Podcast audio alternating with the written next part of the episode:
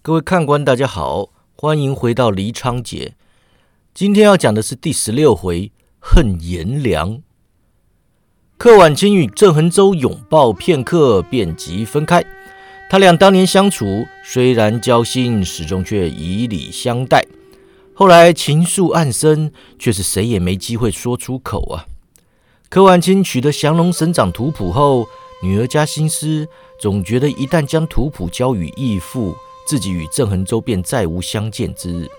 况且他去丐帮做奸细，便已有违本愿，是以才会终日与酒为伍啊。他原先带着图谱回归北京，不过临到河间府，却又裹足不前，最后易容改装，折返应天府，默默跟着郑恒洲。其后，郑恒洲赶往武昌府捉拿普查泰，参加武林大会，他都一直尾随在后。本来孤帆装一役，东厂若是其他人带队啊，他早就跳出来解围了。然则魏忠贤亲自出马，他便不知该如何是好。郑恒洲虽是他的心上人啊，毕竟情话也不曾说过一句，义父却是自小便待他极好啊。这两人与他之间的亲疏不言自明，他实在不该为了郑恒洲去忤逆义父啊。只是当魏忠贤欲杀郑恒洲时，他毕竟还是跳了下去。他心知这么做会伤透义父的心啊，但是为了郑恒洲，他什么也不顾了。他不知道自己是出于一时激动，还是当真对郑恒洲刻骨铭心。或许内心深处，他也和克天傲一样，早就想反魏忠贤了。然而之后，随同义父回归北京，住在富丽堂皇的深闺之中，出入都有东厂卫士跟随。他对郑恒洲的思念只有与日俱增，酒瘾也越养越大了。每当微醺之际，他便幻想郑恒洲会突然出现，私定终身后花园，然后带他远走高飞。而今。郑恒洲真的出现了，两人心中欢喜，互诉别来之情。郑恒洲郁闷许久啊，直到今日才感到世上尚有开心之事。他真想一把抱住柯婉清，说什么也不再让他离开。不过他至今不曾进过女舍呀，只等真情流露的亲密举止，在他做来颇不自然。他轻轻握起柯婉清的小手，柯婉清也就让他握着。恃才相拥，出于激动啊！如今只是牵牵小手，柯婉清都羞得低下头去。亲，嗯，真妹。郑恒洲想叫点亲密的，这才觉得自己实在不习惯柯婉珍这个名字。柯婉清道：“郑大哥，你爱叫婉清，便叫我婉清吧。我这辈子还是当柯婉清那两年逍遥快活点。”亲妹，亲妹。郑恒洲轻唤两声啊。觉得这个称呼自在多了。其实他在想起客婉清时，心里也是这般叫他。不过这话倒是不忙让他知道。他问说：“你说有东厂卫士跟着你？”客婉清点头：“我让他们在楼下吃喝啊。这些日子我常常一个人出来喝酒，他们习以为常，不会上来找我的。你在京里过得还好吗？”义父待我很好，只是这些年没时间多陪着我。柯婉清低头偷看郑恒洲握着自己的大手啊，轻声道：“我本来一直觉得苦闷，今日见到你，一切都好了。郑大哥，日后我还能时刻见到你吗？”郑恒洲凝望他一双大眼，一时答不出来。他当然想说可以，我时时刻刻都跟你一起。然而此事显然不是说的那么简单呐。光是如何摆脱东厂眼线，不让魏忠贤发现，就已经困难重重了。况且此刻他深陷北京官场中一场政治风暴啊，只要一步踏错，谁也说不准会发生什么事情。他叹了口气，说道：“青妹，你我相处聚少离多，接下来的考验只怕也不会少了。但是我心里只有你一个人，这一点是不会变的。”柯婉清笑中带泪，轻轻将头靠上他的肩膀，他说：“大哥，我好欢喜。”两人在莲花厅里说了一下午情话呀，直到再待下去，东厂卫士必将起疑，这才依依不舍的作别，相约明日再来相会。郑恩洲待柯婉清走后，打开窗户，瞧着他的背影夹在两名东厂卫士之间远去。柯婉清走了一会儿，突然回头与他远远相望，露出甜蜜的笑容。一时之间，郑恒洲只想抛下一切，带他私奔。第二天一早啊，郑恒洲收到关外紧急公文，努尔哈赤身染恶疾，已于八月十一日暴毙身亡。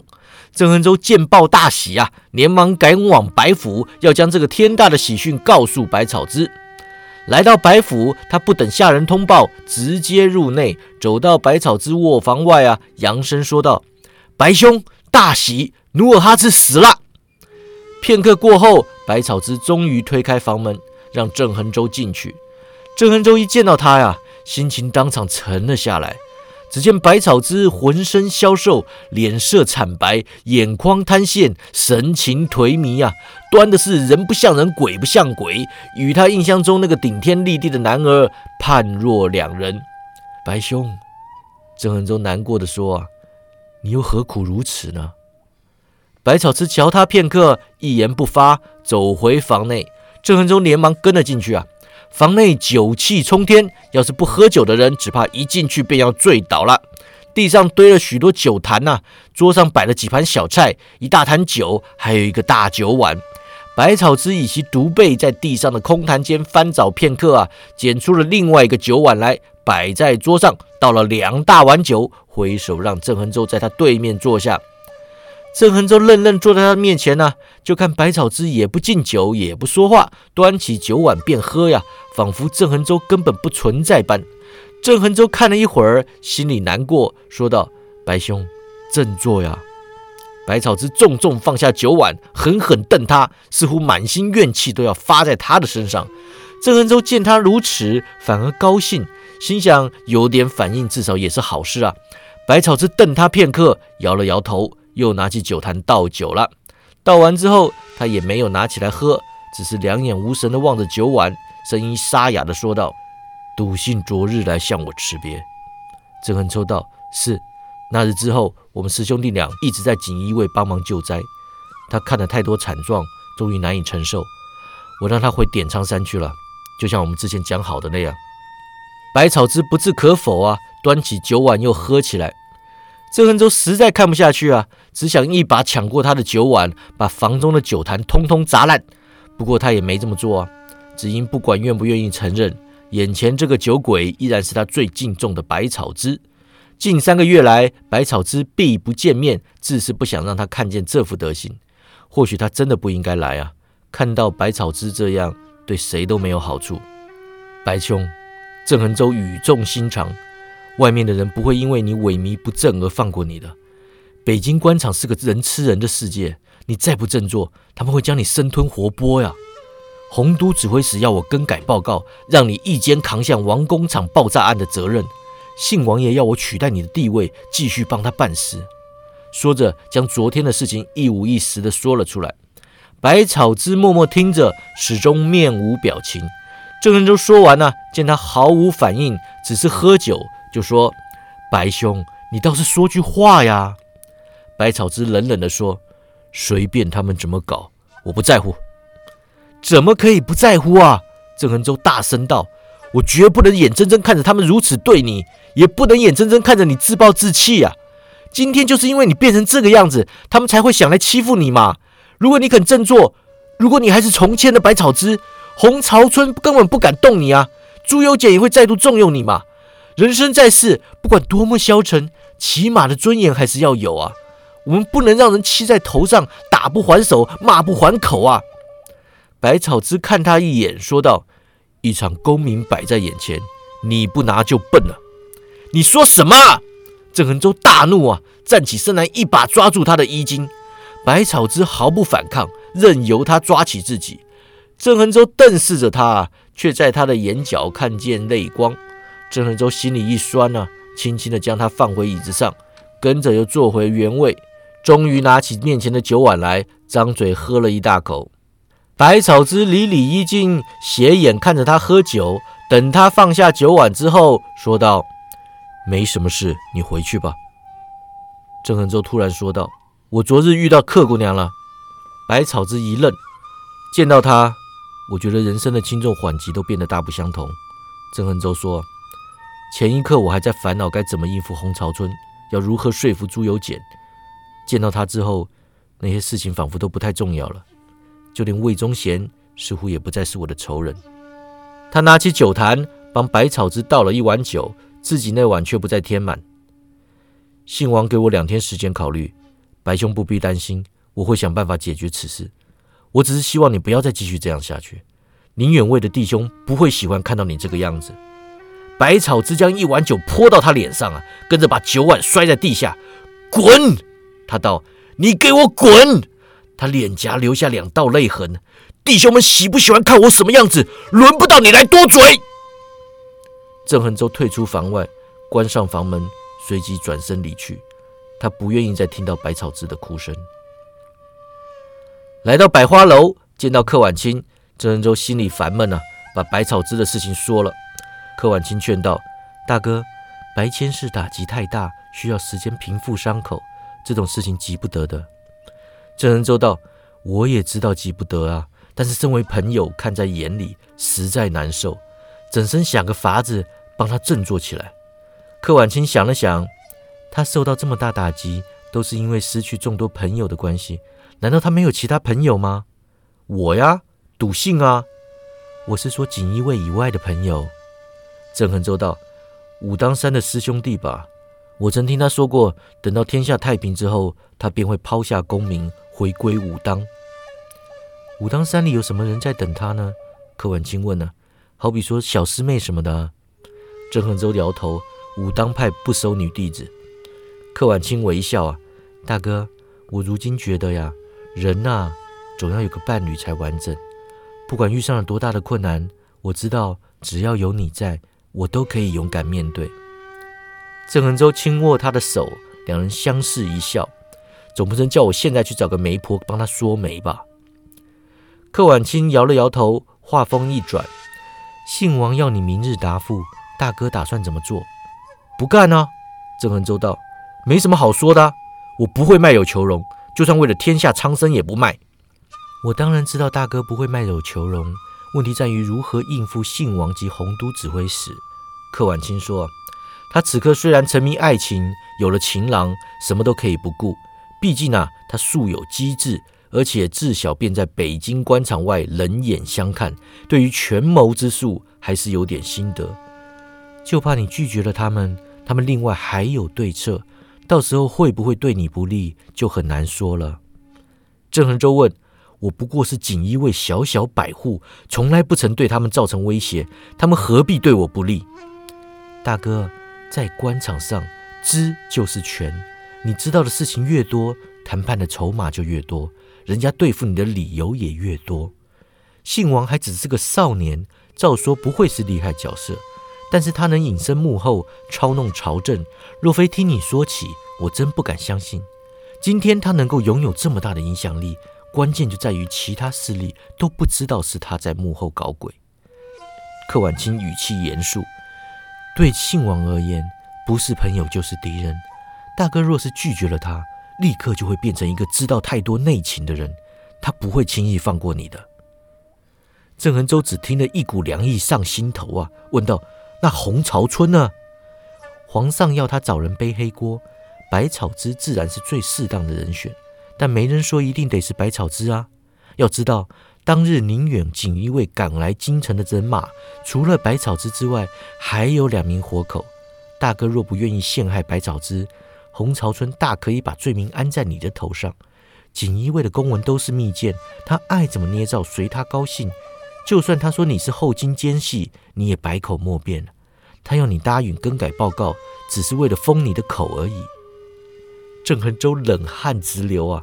锦衣卫当真如此无法无天吗？柯婉清叹气：“大哥，锦衣卫就是如此无法无天，难道你今日方知吗？”郑恒洲瘫坐在椅子上，无奈道：“从前我在巡抚衙门当差，整天听刘大人评论时事啊，自以为已经看透官场嘴脸，想不到当真置身其中，也不过是只井底之蛙。”柯婉清道：“北京官场是天底下最肮脏的地方，正直之人绝不可能在此生存。白千世能在这里打滚这么多年，自然有其为官之道，但凭大哥的能耐啊！”柯婉清摇了摇头，不太乐观。郑恒洲道：“青妹，依你说，我能怎么做？”柯婉清道：“大哥势孤力单，便只能接受安排了。如果执意不肯出卖白千世，大哥就得找个靠山。靠山，本来嘛，最恰当的靠山便是信王了。但信王偏偏又要逼你去做你不愿意做的事情。既然你注定要跟信王作对，不如就把他给卖了吧。朝廷中各方势力都想找出这个幕后人物啊。大哥知道他的身份，那便奇货可居。锦衣卫、禁卫军，或者是我义父，随便出卖给一方私利，大哥都可以就此脱身。郑恒洲摇头，找他们当靠山，只会让我越陷越深啊。再说姓王虽然不仁不义，却也是在为国家社稷着想嘛。我抖了他出来，白兄不会高兴的。柯婉清点头啊，这么说也是。但是大哥如果不找靠山，那便只剩下一条路可走。郑恒洲原也只想得到一条路可走，他问：“逃？”柯婉清道：“大哥便算过了这一关，日后还是麻烦不断。所谓朝中无人莫做官呐，想要闯荡官场，你迟早得要激荡结社。不想找靠山，还是趁早走吧。”郑恩洲叹口气说道：“我根本不想闯荡官场嘛。”我只想看着白兄振作起来啊！王工厂一场爆炸，弄得我满腔热血都冷却下来。救灾的时候，我看过好多好多礼仪让人永生难忘的画面，但是到最后都麻木了。人永远不该对某些事情麻木啊，因为那不叫麻木，那叫心死。心一旦死了，就会对一切失去感觉。我师弟就是因为这样才决定退隐江湖。青妹。你不知道，在这种时候遇上你，对我而言有多大的意义。因为你，我的心又活过来了。柯婉清轻轻靠着他。我总说为国为民，要急退后金，扳倒奸邪。事实上，我一路走来，心里总不踏实。东林党的人，我一个不是啊。东厂的人，除了你义父之外，跟我也无冤无仇。那一切都是高调，都是口号，都是侠义到该做的事情。于是我就去做了。我没有一个珍贵的东西需要守护，就算失败，充其量不过赔上我一条性命，那也没什么。即便天下苍生都因为我的失败而惨遭恶难，似乎也不怎么关我的事。但如今有了你，一切大不相同了。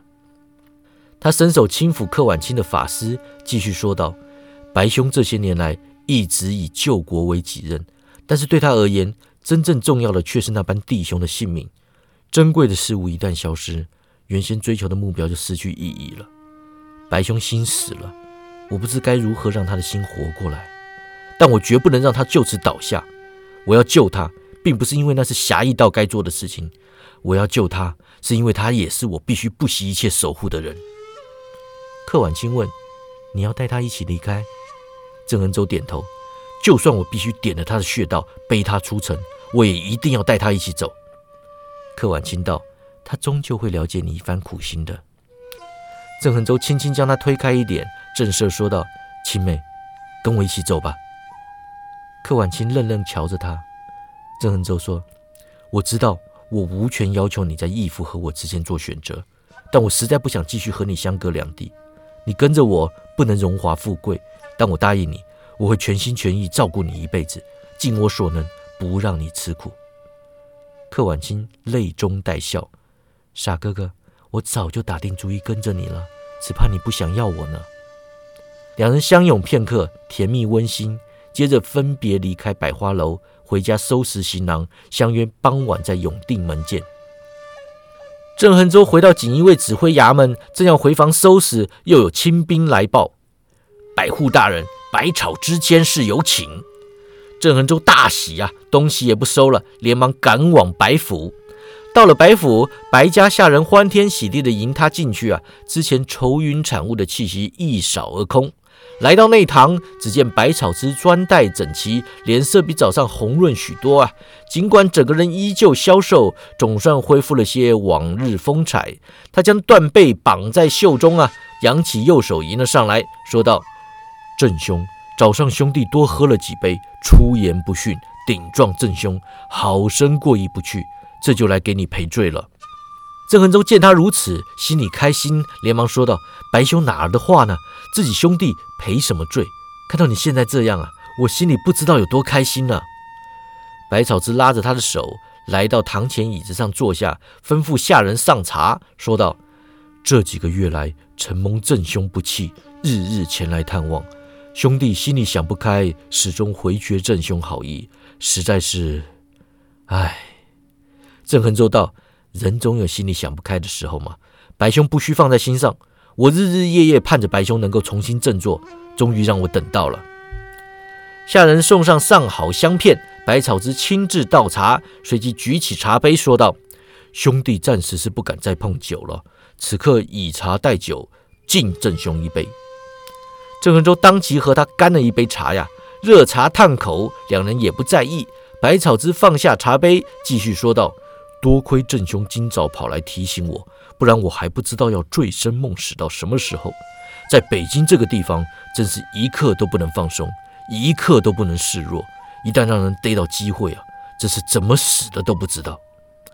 郑恒洲晃晃脑袋，看着茶杯，眨眨双眼，困惑问道：“白兄，这茶？”百草知道，茶中掺了我们锦衣卫独门迷药醉千坛。郑兄没尝过吗？郑恒洲四肢无力，头重脚轻，只说：“什么？”百草之解释道：“洪朝春要诬陷我。”姓王又打定主意要放弃我，我百草之一辈子行得正，坐得直，没有理由落得这等下场。郑兄说是吧？别人欺到我头上来，我绝不能坐以待毙。郑恒州道：“我，我绝不会让他们这样对你的，我不会出卖你的。”郑兄刚正不阿，我当然知道你不会出卖我。百草知道，但我同时也知道你不是官场斗争的料子。让你去跟信王和洪朝春周旋啊，我一样是死定了的。想要保住我这条命，只好牺牲你了。你想怎么样？把你卖给洪朝春，然后重新取得信王重用。郑恒洲撑不开眼皮，闭着眼睛道：“我我没有出卖你，你背弃我。”百草之吼道：“你们全部都背弃我！我为了你们做了多少牺牲？”结果你们一个一个都离我而去。他深吸口气，放稳语气道：“我做了这么多，到底是为了什么啊？还不是为了有朝一日能够让我们几十个弟兄好好享受辛苦换来的太平盛世啊！他们走，我不怪他们，我怪我自己，因为我的无能害他们枉送性命，那是我的错。但是在我伤心欲绝的时候，赌信居然说走就走。好啊！”他也就算了，这么多年交情，几次出生入死，他不放在心上没有关系，就当他没血没泪。他看着郑恒洲，心寒的说：“但是你，你怎么可以弃我不顾啊？我没有弃你不顾啊！你要跟那个女人走！”百草之大吼，神色凄厉，眼泛红湿啊！郑恒洲难以回答呀。他确实打算跟柯婉清远走高飞，但是他没有要弃百草之不顾啊！难道我不曾舍身救你吗？难道我没有处处看照的你吗？难道我对你不够好吗？百草之伤心的道：“你怎么可以为了一个女人离开我？”郑恒洲从来不曾如此难以回答任何问题过，他挤出全身的力气试图起身，结果双膝一软，瘫倒在地。不重要了，百草之哽咽道：“你们都不重要了。从今而后，我就只为了我自己。富贵于我，不再如浮云。我要贪图，我要贪图一切，即使要踏着你们的尸体往上爬，我也甘之如饴。”郑恒洲伸手抓住他的脚踝，白白兄，百草之将他一脚踢开。我永远不要再见到你。欲知后事如何，且听下回分解。